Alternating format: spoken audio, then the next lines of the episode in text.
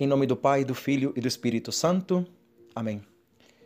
Queridos irmãos, queridas irmãs, hoje um evangelho espetacular, maravilhoso. Mas quem vai explicar esse evangelho, na verdade, eu quero ler um comentário aqui de Santo Alberto Hurtado, um comentário maravilhoso sobre o evangelho de hoje. Diz assim, eh, Santo Alberto Hurtado: Este recebe aos pecadores. É a acusação que lançavam contra Jesus Cristo hipocritamente escandalizados os fariseus.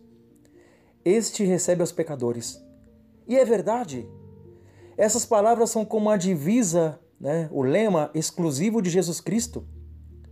Aí podemos escrever sobre essa cruz, na porta do sacrário: Este recebe aos pecadores.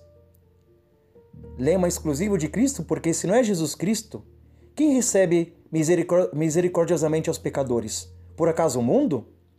O mundo por Deus.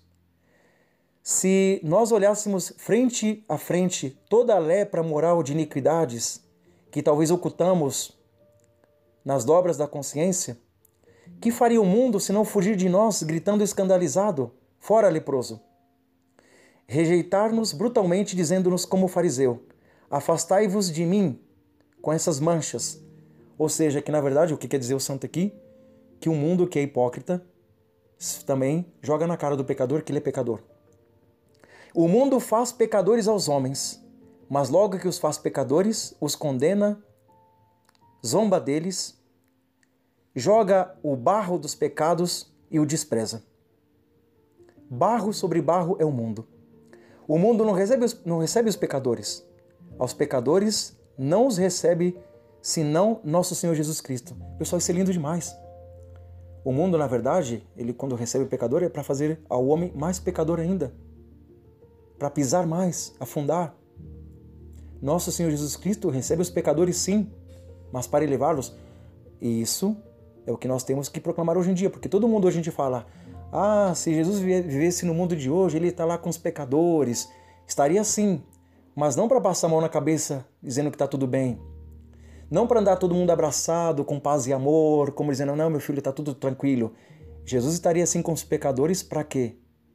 Para salvá-los, para transformá-los, para levá-los de novo a Deus. São João Crisóstomo dizia, Misericórdia, meu Deus, tenha misericórdia de mim. E continua dizendo o santo: Você pede misericórdia? Pois não tenha medo. Onde há misericórdia, não há pesquisas judiciais sobre a culpa, nem o aparelho dos tribunais, nem necessidades de desculpas. Grandes são meus pecados, meu Deus, mas muito maior é a tua misericórdia.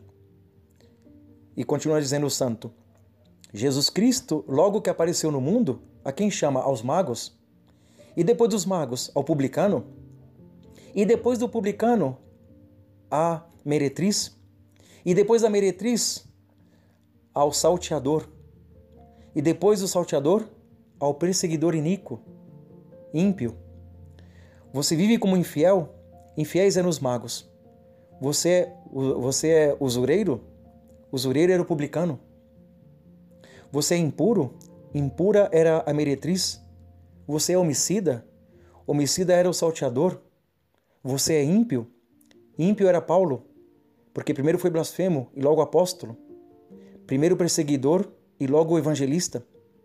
Não me digas, sou blasfemo, sou sacrílego, sou impuro, pois não tens exemplo de todas as iniquidades perdoadas por Deus?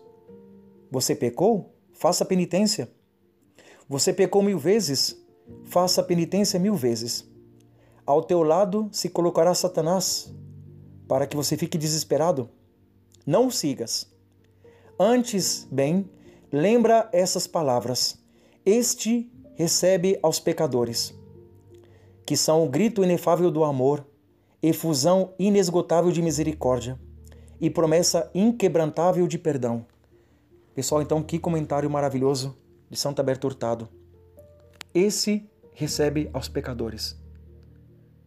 Que palavras consoladoras para todos nós. Que Nossa Senhora a Mãe da Misericórdia, interceda sempre por nós. Seja louvado nosso Senhor Jesus Cristo, para sempre seja louvado e salve Maria Imaculada.